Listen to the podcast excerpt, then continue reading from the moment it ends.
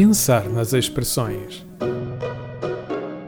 Bem-vindos a mais uma temporada do programa que o faz ficar curioso quanto à língua portuguesa.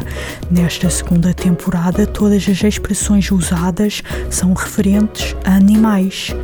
Então, estão preparados para mais uma viagem ao mundo das expressões populares?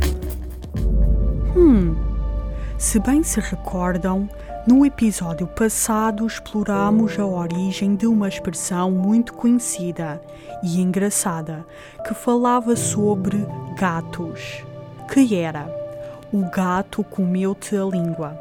Por isso, hoje também vamos tratar destes bichanos.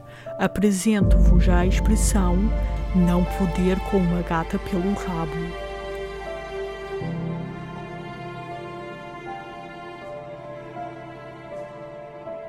Neste caso, o feminino tem o objetivo de humilhar o impotente ou o fraco a que se dirige a referência.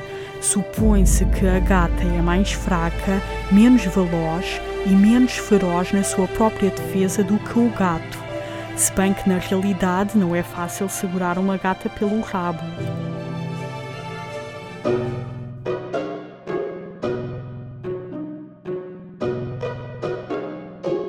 Pensar nas expressões.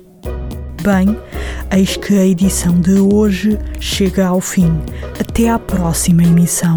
Não se esqueçam de, até lá, serem curiosos quanto às expressões que costumam usar. Este programa foi gravado nos estúdios da Universidade Autónoma de Lisboa.